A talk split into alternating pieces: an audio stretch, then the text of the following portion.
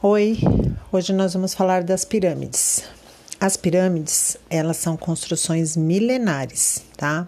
Elas estão na nossa história é, antes de Cristo, no Antigo Egito.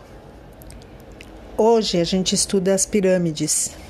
Elas são compostas nas suas laterais por triângulos e nas suas bases por polígonos. Então nós temos pirâmides onde a base é um triângulo, um quadrado, um pentágono e assim por diante. Mas todas as suas laterais são formadas por triângulos. É, o encontro de duas faces forma uma aresta, e o encontro dessas arestas forma um vértice. No quadro que vocês vão preencher, vocês terão que dizer o nome do polígono da base, o número de lados, o número de faces, o número de arestas e o número de vértices.